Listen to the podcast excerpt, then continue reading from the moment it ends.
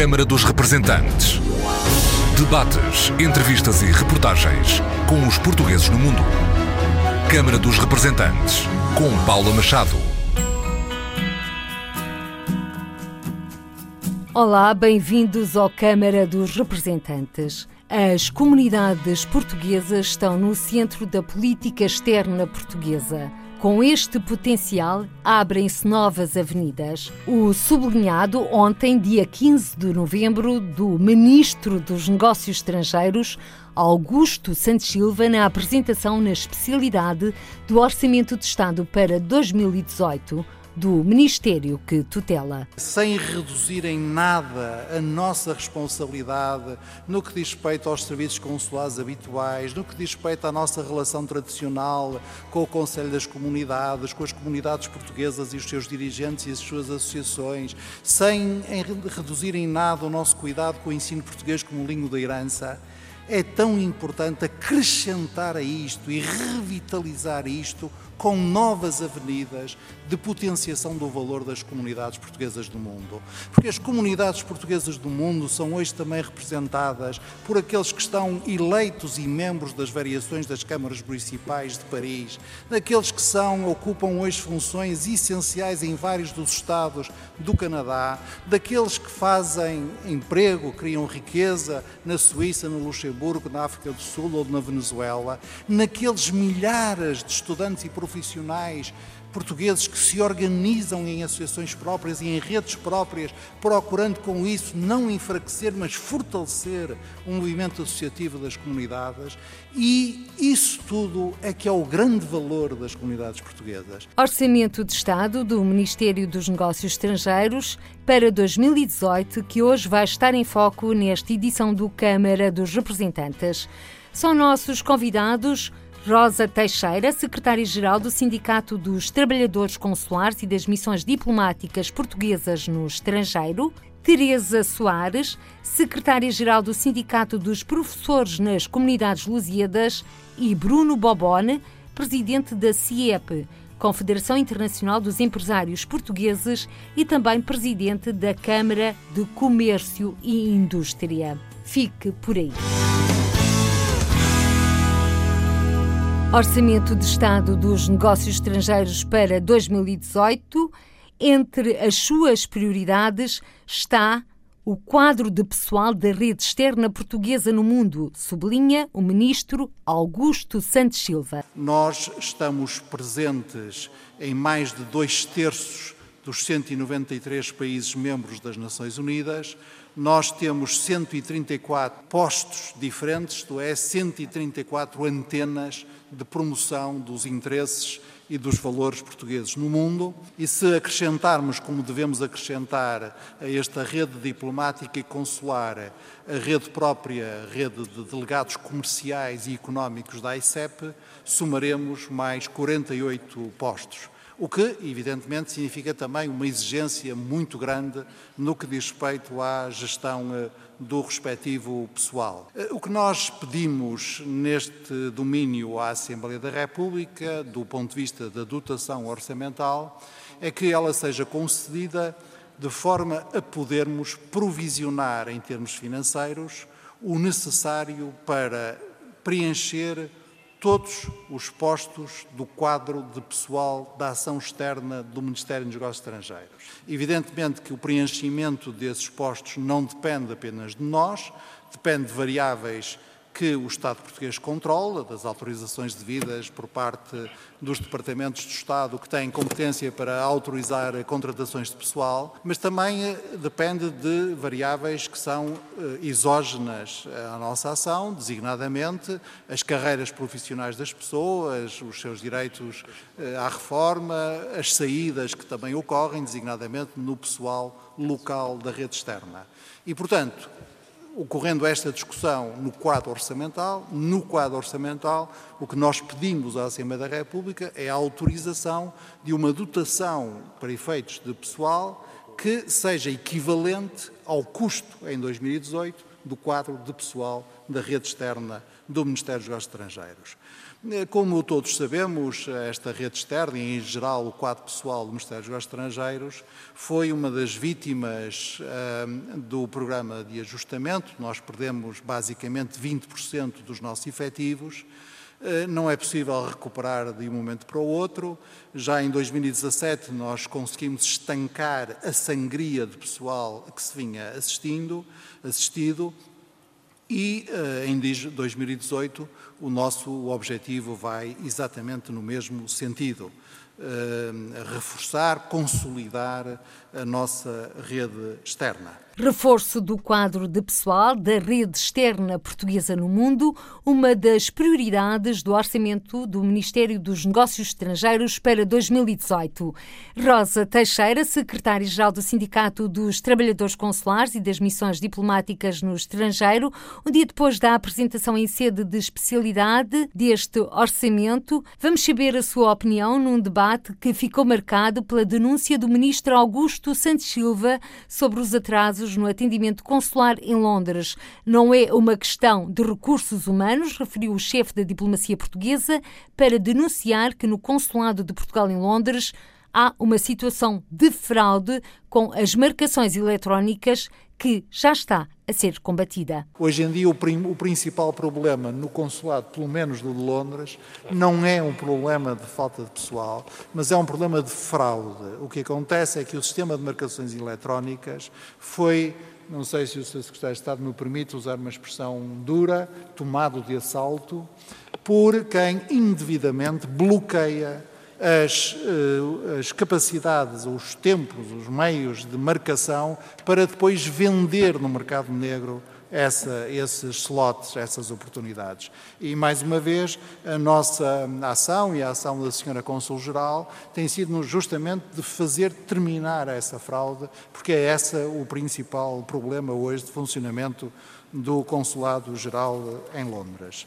Rosa Teixeira, secretária-geral do Sindicato dos Trabalhadores Consulares e das Missões Diplomáticas Portuguesas no Estrangeiro, bem-vinda ao Câmara dos Representantes. A palavra é sua. Isto é uma maneira de ver as coisas. Vou discordar um bocadinho do Sr. Ministro, certamente por razões completamente diferentes existe fraude porque existe marcação. Ora, os postos consulares durante anos em que viviam sem dever recorrer às marcações. As marcações é a forma moderna de, digamos, de uma camuflagem, de, de, falta de recursos humanos. Antigamente não havia necessidade de haver marcações, porque as pessoas apresentavam-se nos postos consulares e eram atendidos imediatamente, porque havia o número de funcionários suficientes. Hoje em dia gere-se a escassez através das marcações. Portanto, a fraude existe porque há marcações. Quanto a dizer que o problema não tem a ver com o número de, de, trabalhadores no consulado em Londres, se realmente o número fosse suficiente, não seria necessário marcações, nem seriam necessários estes tempos de espera. Portanto, eu aí manifesto alguma discordância. Nós conhecemos o consulado em Londres no passado com mais de 30 trabalhadores, neste momento não é o, o facto. E depois há outras questões que geralmente ninguém se lembra de falar relativamente a Londres é de ser o edifício pouco funcional para este tipo de, de, funções. Quer dizer, é um edifício de cinco andares em que há circulação constante, há perda de tempo, não é muito lógico nem funcional. Portanto, eu tenho muita pena.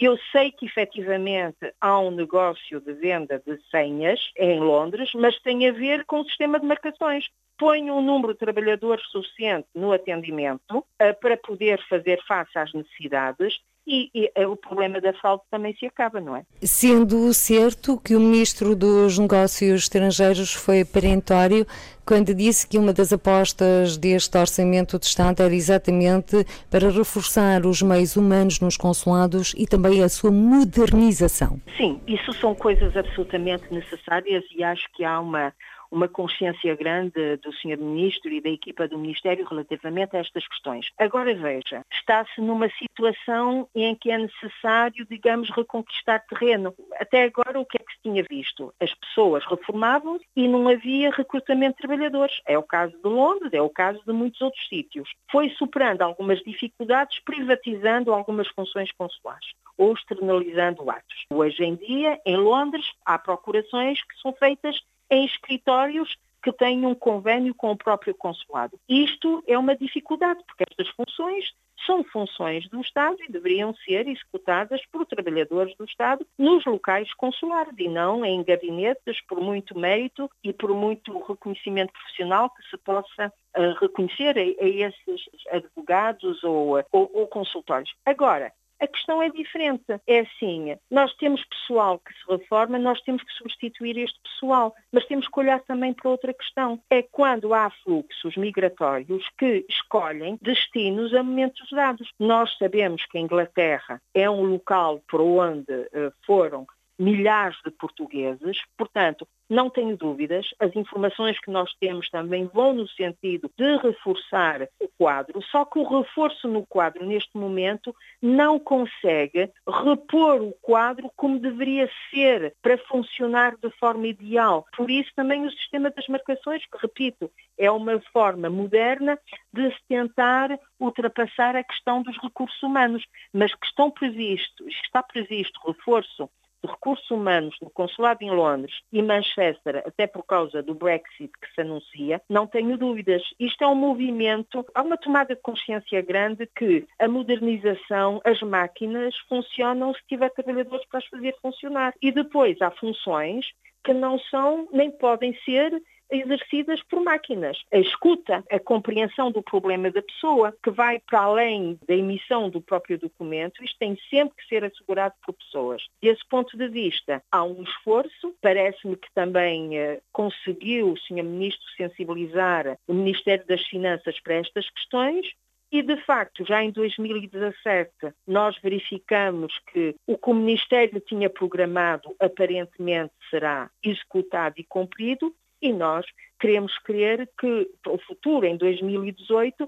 que isto continue a ser caminho que seja devidamente trilhado. É? Transversal eh, neste debate das diferentes questões eh, colocadas ao Ministro dos Negócios Estrangeiros e aos respectivos secretários de Estado presentes no debate foi os constantes atrasos no atendimento. E, inclusive, no Brasil, referiu o deputado Carlos Páscoa, eleito pelo Círculo Fora da Europa pelo Partido Social Democrata, disse que há pessoas que esperam um ano pelo cartão do cidadão, pelo passaporte, e que estes atrasos não se coadunam com o mundo de hoje, em que as respostas têm de ser mais céleres? Eu aí e se calhar eu modularia a, a, resposta, que é assim, não se pode comparar a população aqui na Europa com a população no Brasil. Nós não podemos ignorar o facto que no Brasil há muitas pessoas que, utilizando os meios legais que são ao seu alcance para reclamar a nacionalidade portuguesa, querem o cartão de cidadão e o passaporte. Mas antes de poder obter este documento, há processos que são necessariamente mais morosos, que é registar o nascimento, os netos de, de, portugueses, por exemplo. O registro de nascimento dos pais tem que ser efetuado, o registro de casamento dos pais tem que ser efetuado, o seu próprio registro de nascimento tem que ser efetuado e só depois destes procedimentos é que será possível à pessoa, portanto, que fez o seu registro de nascimento depois de ter regularizado a situação dos seus antecedentes, reclamar ter a nacionalidade portuguesa e poder vir a ter cartão de cidadão ou passaporte. Portanto, não podemos olhar para as questões da mesma forma. Nós sabemos que os processos de aquisição de nacionalidade estão em número crescente no Brasil por esta questão, por ter sido aberta a possibilidade aos netos de portugueses de terem a nacionalidade portuguesa, não é? Mas necessitar de todo um tempo de regularização. Isto, infelizmente, ou felizmente, porque também há um necessário controle que deve ser efetuado, não é só carregar no botão, tem que se cumprir a lei. Portanto, a pessoa tem direito e terá direito ao seu cartão de cidadão quando os seus pais, os seus avós, toda esta situação estiver regularizada. Agora, não acredito que até porque eu sei como funciona o serviço do cartão de cidadão. O serviço do cartão de cidadão é um serviço que funciona extremamente bem, desde logo que não haja interrupções na rede, mas isso, olha, é aquilo que nós próprios, todos os dias, quantas vezes me acontece eu ir a uma repartição eh, em Portugal e dizem-me, olha, desculpa, hoje não podemos tratar do assunto porque o sistema está em baixo, são coisas que acontecem. Mas fora disso, com muita rapidez se consegue obter o cartão de cidadão e o passaporte no estrangeiro. Acho que nisto nós, portugueses, até temos um benefício muito grande. Eu posso lhe dar um exemplo relativamente a isto. Como sabe, eu trabalho no consulado em Paris. Nós tivemos uma vez os serviços do governo civil francês que telefonaram para o consulado para saber se um passaporte era autêntico ou não. E nós estranhamos. Porquê? Porque é que nos estavam a contactar. É que a pessoa tinha lá estado quatro dias antes, não tinha o passaporte em dia e depois apresentou-se quatro dias depois com o passaporte novo. E eles estavam a suscitar a questão da autenticidade do passaporte. Só que nós temos um sistema de emissão de passaporte que permite que Qualquer pedido feito até ao meio-dia pode ser entregue no dia seguinte da parte da tarde. Certamente com um compasso de espera superior para países como o Brasil, os Estados Unidos, o Canadá ou noutras regiões, mas de facto nós temos um sistema que funciona bem. Nós temos a olhar é para quem é o público específico dos postos. E depois, no Brasil, também há aquilo que eu chamo uh, as carências em termos de pessoal, porque há poucos trabalhadores a tratar determinados assuntos há poucos trabalhadores a tratar das nacionalidades, pode haver muitos ou até haver tarefeiros a tratar de cartões de cidadão, passaporte, mas este back-office, este trabalho de reconhecimento da nacionalidade, de obter a documentação, de fazer o devido registro, é um trabalho moroso. Portanto, os atrasos certamente também se prendem com as questões específicas colocadas pelos residentes em determinados países. De uma questão geral, se me permitir, é assim, os atrasos no atendimento, antigamente ouvia falar é de algum descontentamento da comunidade porque achavam que eram mal atendidos ou que estavam sempre a reclamar papéis, mas pelo menos eles sabiam que recorriam aos postos e que podiam ser atendidos. Hoje em dia, se a Paula se apresentar na portaria do Consulado-Geral de Portugal em São Paulo, mandam-me para trás. Isto é que é a realidade. É este caminho que tem de ser levado, conduzido, Portanto, tem que se voltar a assistir a termos os postos dotados com os meios humanos suficientes para fazer face às necessidades das comunidades. Não se pode fazer omeletes sem ovos, não é? Numa altura em que também existem as permanências consulares Exato, e que obriga a deslocação de funcionários afetos aos postos para irem ao encontro das comunidades em lugares bem distantes. Exatamente. É excelente a existência de, de permanências consulares. É realmente um serviço de proximidade. e Eu penso que todos reconhecem a sua utilidade. Tem o seu senão, que é retirar do atendimento trabalhadores e depois é trazer trabalho, porque ninguém tem ilusões. O trabalho que se faz nas permanências consulares não se faz o trabalho de uma ponta à outra. Pode-se fazer o pedido de, de cartão de cidadão ou passaporte, fica concluído, mas depois ainda tem os procedimentos administrativos de registro na Receita para que isto esteja tudo na forma de vida. Todos os outros processos ainda têm que ser trabalhados pelos trabalhadores no posto. Quer dizer que efetivamente vão buscar trabalho, não estão no atendimento naqueles dias e depois, quando regressam ao trabalho, têm que fazer o seu trabalho normal do dia a dia do atendimento que está previsto, mais completar os processos que foram recolhidos no âmbito das presenças consulares. Portanto, está a ver, é que se está a chegar a mais locais com menos gente. Portanto, e por muita simplificação administrativa que possa haver, ou por muitas excelentes máquinas e computadores extremamente potentes e rápidos, há coisas que há tempos que não, não se pode reduzir mais, não é? Portanto, penso que efetivamente, e fez bem em frisar, as presenças consulares, sendo um benefício, também vem dificultar a organização do trabalho no posto. E a propósito de permanências consulares, ontem o secretário de Estado das Comunidades destacou o aumento do número de atos consulares destas permanências. Em 2016, as permanências consulares praticaram 33.443 atos consulares. Eu vou repetir: 28.381 em 2014, em 2016, 33.443. Rosa Teixeira, secretária-geral do Sindicato dos Trabalhadores Consulares e das Missões Diplomáticas Portuguesas no Estrangeiro, que comentário lhe merece estes números avançados pelo secretário de Estado das Comunidades Portuguesas? Mostra que realmente as presenças consulares é algo que é procurado pelas comunidades, não é? Porque o aumento dos atos deve certamente ao aumento da procura das próprias permanências. O que é normal, porque com o tempo as pessoas conhecem melhor, digamos, o facto de existirem presenças consulares e até se habituam à sua periodicidade e sabem quando é que devem recorrer aos serviços das permanências. Portanto, acho que isto é algo positivo. Como também é positivo, já agora se me permitir, e revelador do brio e de, do profissionalismo dos trabalhadores que, mesmo em número reduzido, permitem que eh, sejam apresentados números sempre crescentes do número de atos praticados. Só que é assim, eh,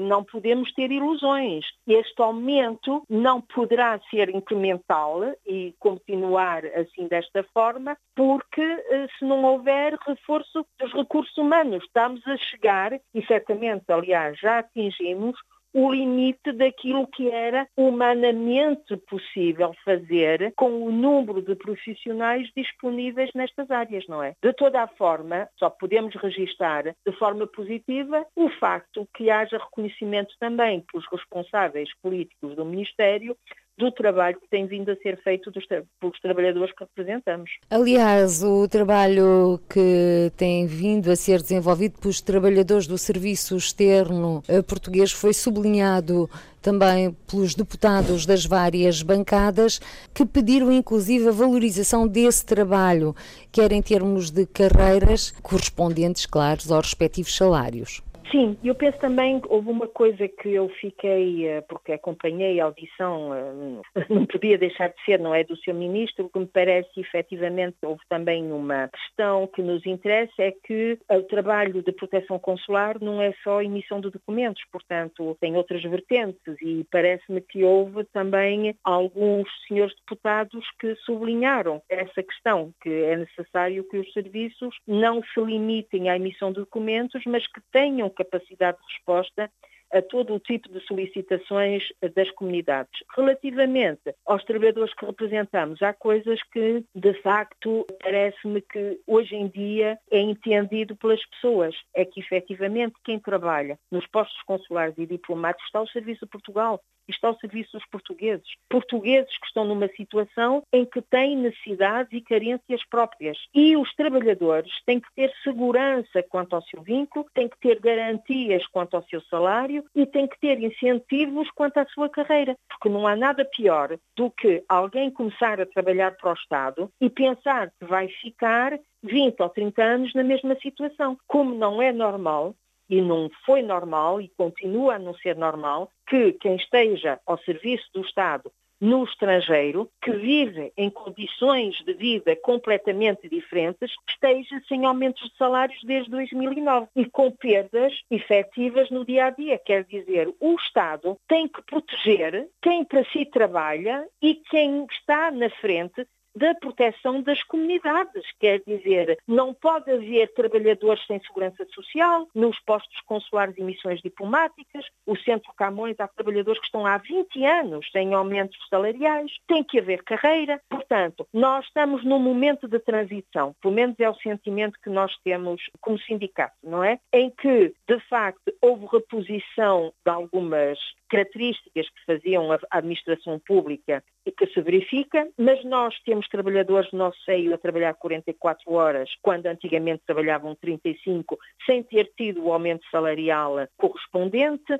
Nós temos trabalhadores com tabelas salariais, como os trabalhadores do Brasil, que é um absurdo, que perdem no dia a dia, em que num país onde o nível de vida dispara, nós temos trabalhadores que se reformam e não têm direito a qualquer quer reforma ou aposentação. Portanto, nós estamos também num processo de discussão com os serviços do Ministério e os seus responsáveis políticos para tentar ir colmatando e resolvendo questões de fundo não é? O mecanismo de correção cambial, já tivemos ocasião de falar sobre ele, é algo de importante. Aliás, se hoje a portaria retroativa a, a julho, mostra que as pessoas têm uma compensação pelas perdas cambiais, mas é assim, isto é só as perdas cambiais, se não tem carreira, se não tem aumentos de salários, se os seus salários estão desajustados o maior desajustamento é quando há concursos que se abrem para os postos consulares e que não há nenhum candidato que se apresente, porque aquilo que é proposto como salário é inferior, por exemplo, há, há sempre o caso que nós damos, que é o, o, caso de São Francisco, é inferior àquilo que ganha um trabalhador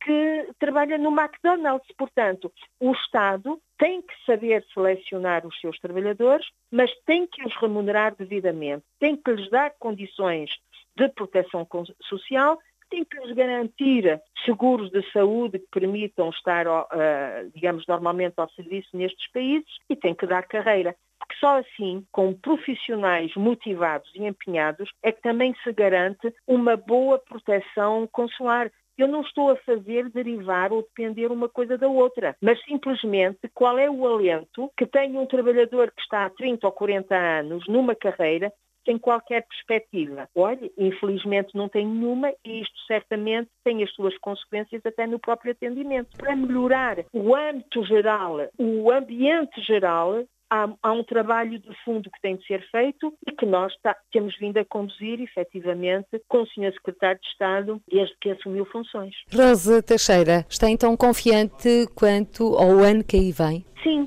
eu sou muito otimista, eu penso que nada é impossível, portanto as coisas, água mole em pedra dura, não é?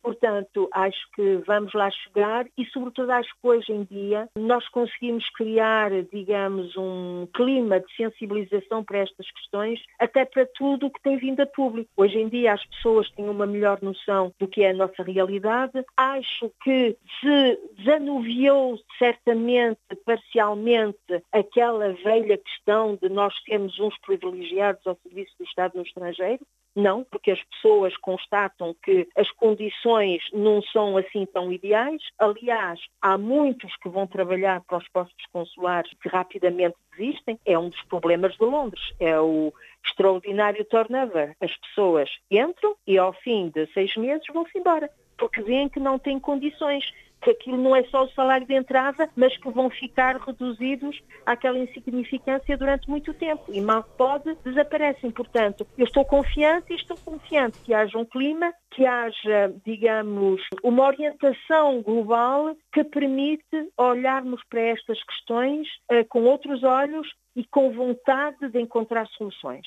É, nós temos que envolver e temos que acarinhar quem trabalha para o Estado. E digo isto, não é, eh, quer dizer, fazê-los sentar numa almofada de veludo. Não, é dar as condições mínimas para que possam desenvolver as suas tarefas com condições de segurança pessoal importantes para transmitir essa segurança e transmitir um, espírito positivo às comunidades que recorrem aos serviços. É preciso modernizar, é preciso simplificar, acho que já muito se fez nesta, nesta matéria, é preciso reforçar os quadros, porque 1.200 profissionais para as comunidades, no número que existe, isto é impossível, nenhum outro país com uma comunidade tão importante tem um número de trabalhadores tão reduzido ao serviço dessa comunidade no estrangeiro, mas como lhe disse inicialmente, inicialmente, de facto, quero crer que haja um momento político em que é possível discutir estas questões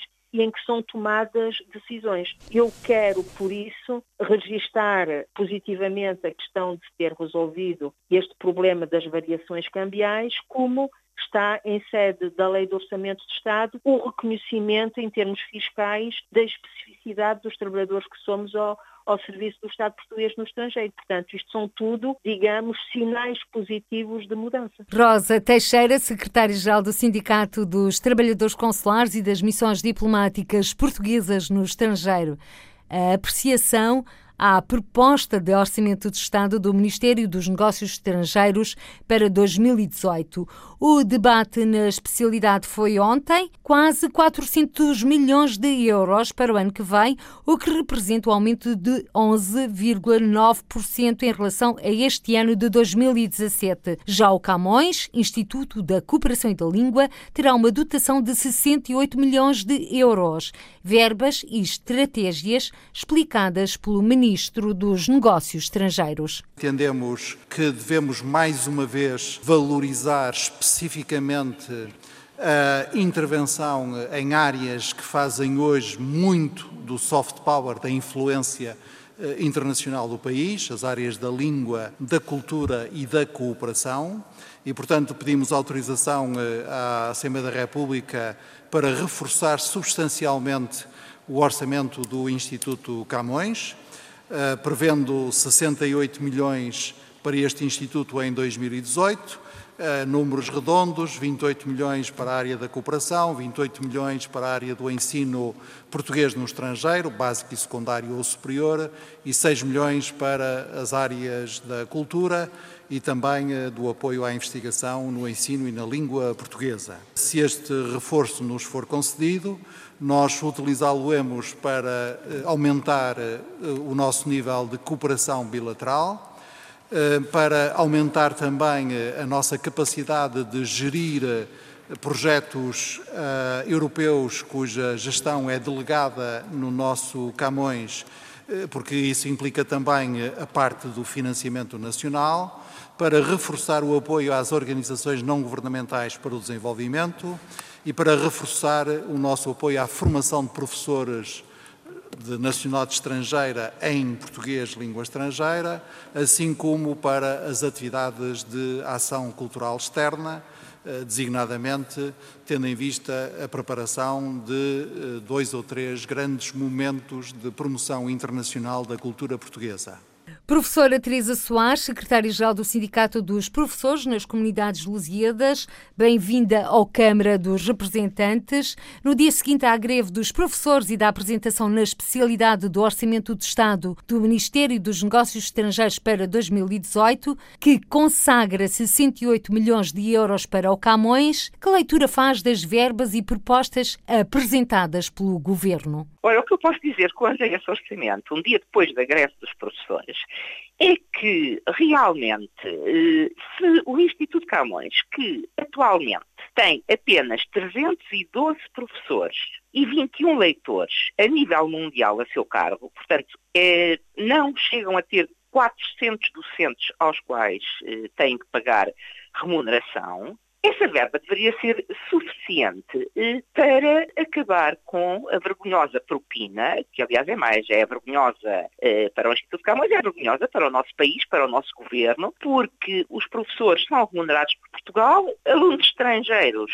em França, em Espanha, em nível mais reduzido na Alemanha. Os meninos estrangeiros têm aulas gratuitas, dadas por professores portugueses pagos por Portugal, e os filhos dos trabalhadores portugueses no estrangeiro, que foi esses que a Constituição pensou, os filhos do, dos trabalhadores trabalhadores portugueses no estrangeiro pagam propina. Isso é uma vergonha nacional com a qual já se deveria ter eh, terminado. E já que há um orçamento aceitável, também deveriam terminar com as medidas economicistas de não substituir as professoras cuja licença de maternidade é suspensa pelas férias, de substituir as professoras que têm filhos menores e pedem a redução do horário prevista por lei para uh, cuidar dos mesmos, infelizmente, o nosso sindicato recebeu ontem uma comunicação do, Ministério dos Negócios Estrangeiros que é escandalosa porque diz simplesmente que aqui no estrangeiro não se podem aplicar as leis de proteção à maternidade, nem à doença, nem à família, eh, porque os nossos horários e o nosso tempo de serviço aqui é diferente. Os nossos horários são, são diferentes, são mais.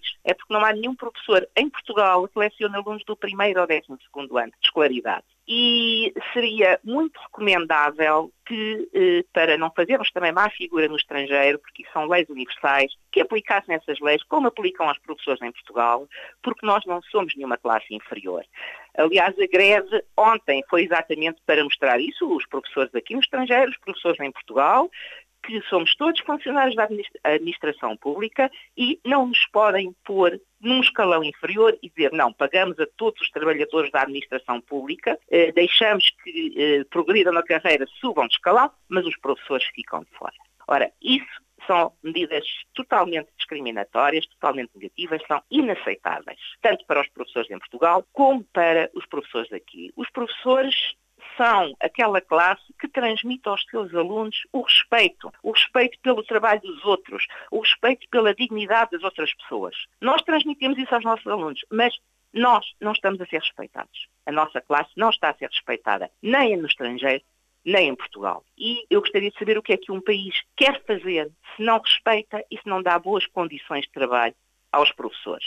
Com uma nota especial para os professores aqui no estrangeiro, porque somos nós que fazemos a ligação afetiva a Portugal, à nossa língua à nossa cultura. E, portanto, deveríamos ser tratados também com mais respeito. Ainda no que se refere ao ensino de português no estrangeiro, também foi sublinhado pelo Ministro dos Negócios Estrangeiros os novos cursos em França, que eram os novos cursos no Luxemburgo. Acha que estes cursos no Luxemburgo, para já, é uma forma de ensino paralelo encapotado? É, é uma forma de ensino paralelo encapotado, só que os alunos não pagam. O Luxemburgo é uma questão muito especial. No Luxemburgo só há alunos portugueses. Não, não há alunos eh, luxemburgueses, portanto, estrangeiros a frequentar os cursos de português, são apenas luxemburgueses, mas o que é interessante é que chegam ao sexto ano, portanto, até o sexto ano está integrado no horário, não pagam propina. Depois, a partir do sexto ano, têm que ir para o ensino paralelo, porque não há outra uh, vertente, e vão pagar propina. Portanto, é uma coisa que não se entende. É o mesmo que acontece em França.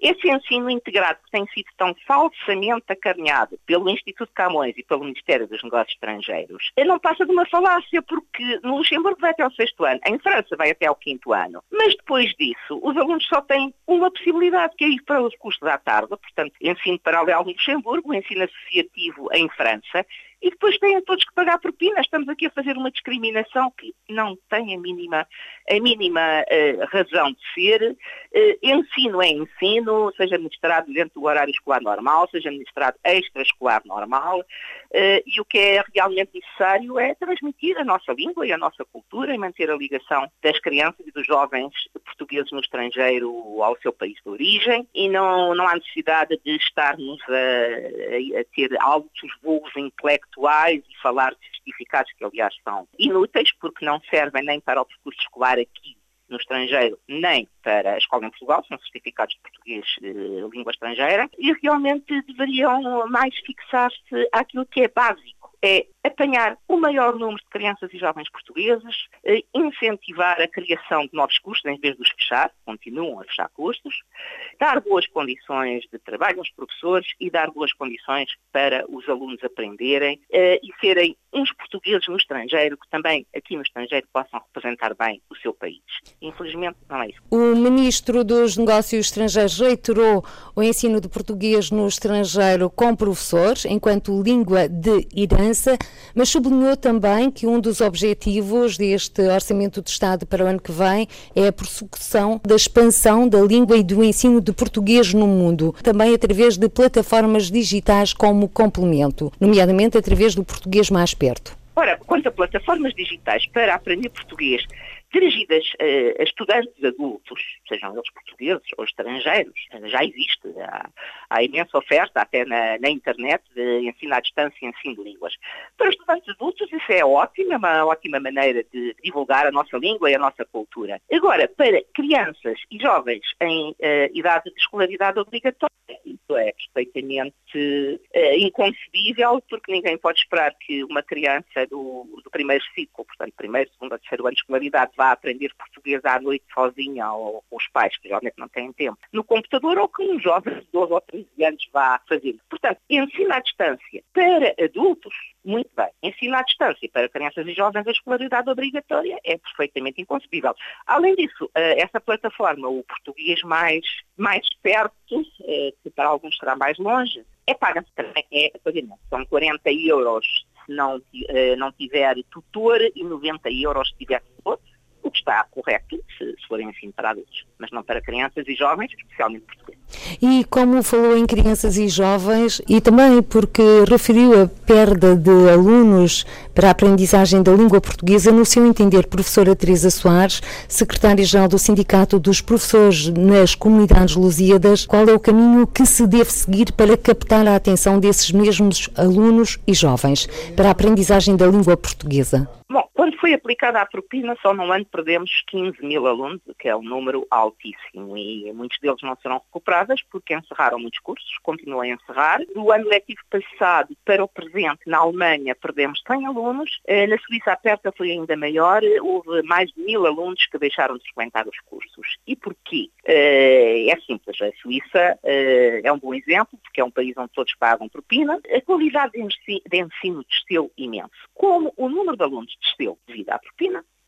O que é que sucedeu? Para se ter uh, o número mínimo de alunos exigido nos cursos pelo Instituto Camões, que varia entre os 12 e os 15, cada vez há uma maior acumulação de níveis dentro da sala de aula. O professor tem lá dentro alunos do primeiro até o quinto ano, para lecionar em hora e meia numa tarde, ou em duas horas e alunos até, também com diferentes níveis de conhecimento de português. Portanto, estamos com um ensino com muito pouca qualidade, que não é atraente. E se os encarregados de educação, ao princípio, até aceitaram pagar em 2010, em 2011, em 2012, quando a Portina foi introduzida, viram, prometeram-lhes que o ensino ia melhorar e que ia ter mais qualidade, etc. As pessoas não são cegas, já passaram cinco anos e não há absolutamente melhoras nenhumas, pelo contrário, a qualidade de ensino desceu e as condições estão piores. Portanto, eh, as pessoas perdem o interesse. É que tem, tido, tem sido tudo feito para que tanto alunos como pais percam o interesse. Eu aqui estou-me a referir a portugueses, ou a lusodescendentes para que percam o interesse.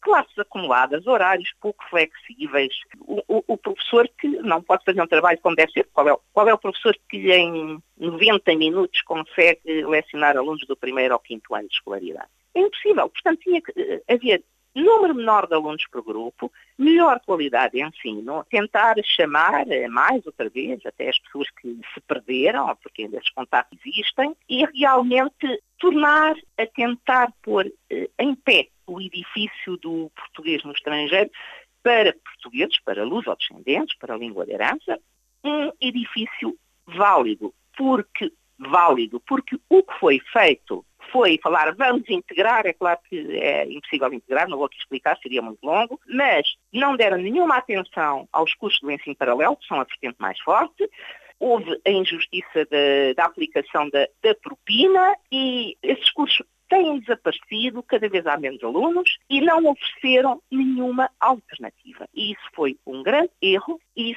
se não começarem a trabalhar mais neste ensino paralelo, que é um ensino tão válido como qualquer outro, podemos temer que eh, daqui a, poucos anos que ele tenha apenas uh, uma dimensão simbólica. Teresa Soares, secretária-geral do Sindicato dos Professores nas Comunidades Lusíadas. A leitura ao Orçamento de Estado do Ministério dos Negócios Estrangeiros na área do Camões, Instituto da Cooperação e da Língua. Proposta orçamental que consagra 39 milhões de euros para a AICEP, Agência para o Investimento e Comércio Externo de Portugal. A AICEP tem também uh, um aumento na sua dotação orçamental quando comparada com a execução em 2017. É um aumento proporcionalmente inferior àquele que, que beneficiará o Camões mas é, é um aumento quando compararmos o executado em 2017 na nossa estimativa e o orçamento inicialmente atribuído à ICEP para 2018, e eh, isso, do nosso ponto de vista, significa mais recursos para implementar o programa Internacionalizar e o novo plano estratégico da ICEP, que implica com atividades que tenham eh, uma tradução também eh, orçamental. Ministro dos Negócios Estrangeiros a explicar os objetivos da verba de 39 milhões de euros para a ICEP. Bruno Bobone, presidente da CIEP, Confederação Internacional dos Empresários Portugueses e também presidente da Câmara de Comércio e Indústria, bem-vindo à Câmara dos Representantes. Que análise se faz destas propostas em que a internacionalização é a palavra-chave? É uma excelente notícia que o Governo esteja neste momento preocupado com a internacionalização da economia portuguesa e das empresas portuguesas. É fundamental apoiar as empresas que foram, né, durante estes últimos anos, o motor da economia nacional, recuperando muito com a internacionalização da balança de transações e, portanto, todo o apoio que o Governo possa fazer no sentido de desenvolver, apoiar o caminho dessas empresas é essencial. A par disso, também há um aumento de orçamento eh,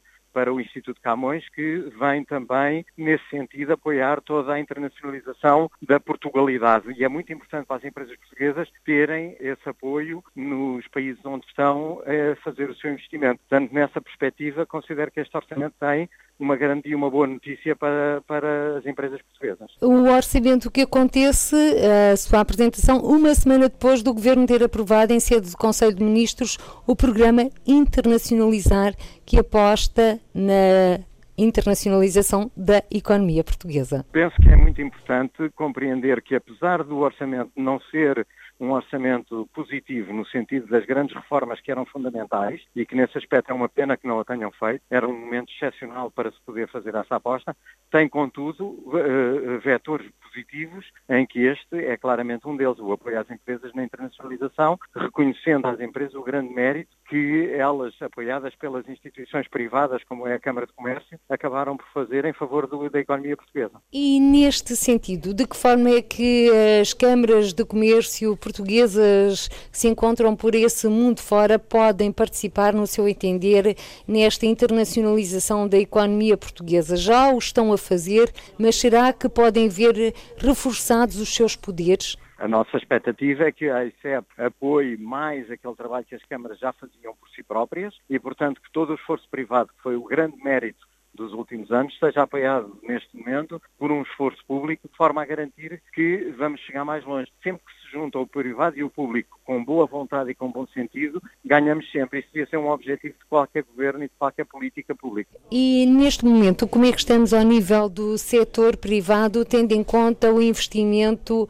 em Portugal, nomeadamente o que vem das comunidades portuguesas, dos empresários portugueses? Há já muito empresário português eh, lá fora a pensar em fazer investimentos, mas é preciso fazer um trabalho de divulgação, de receptividade, de atração, de motivação e esse trabalho ainda não está feito. Espero que com esta verba eh, acrescida a AICEP possa apoiar esse trabalho, apoiando-se muito no trabalho das câmaras e dos portugueses que estão lá fora que, sendo reconhecidos, podem trabalhar extraordinariamente para o nosso país. Aliás, o Ministro dos Negócios Estrangeiros, ontem no Parlamento, fez questão de sublinhar a importância dos portugueses residentes no estrangeiro para a internacionalização da economia portuguesa. E a verdade é que em vários países estão a nascer novos espaços comerciais, novos empreendimentos com a marca portuguesa. Uh, sim, é verdade. Uh, o Ministro tem feito um grande trabalho nessa matéria. Tenho que dizer que o reconhecimento do esforço dos portugueses lá fora